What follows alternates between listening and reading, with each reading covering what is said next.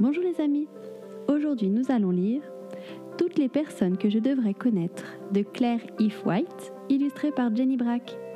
C'est un livre expliquant la vie de personnes comme toi et moi.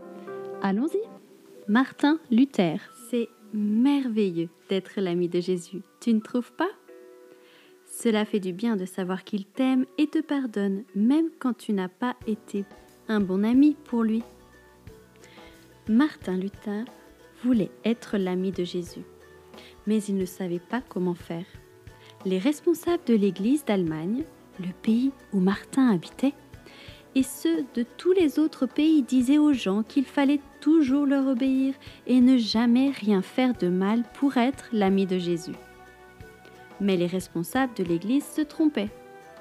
Martin avait essayé et encore essayé de toujours faire le bien, mais il faisait toujours et encore des mauvaises choses.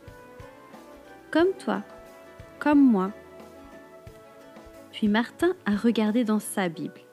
À cette époque, la Bible était écrite dans une langue très ancienne, mais Martin était très intelligent et il pouvait la lire.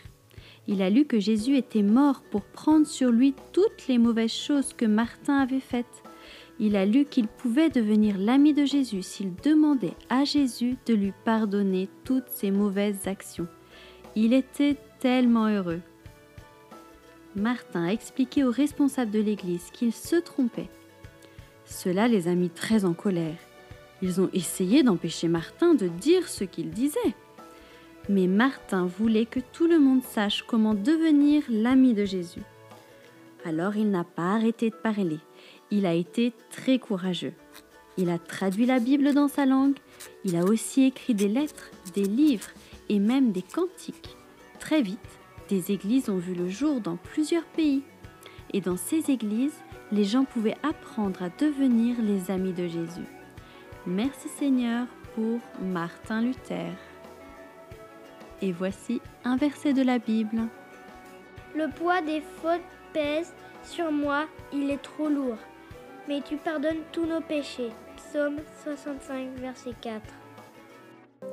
Alors, raconte ce que tu aimes de cette personne à une personne de ton entourage. Et à très vite pour de nouvelles histoires. Goodbye, see you soon.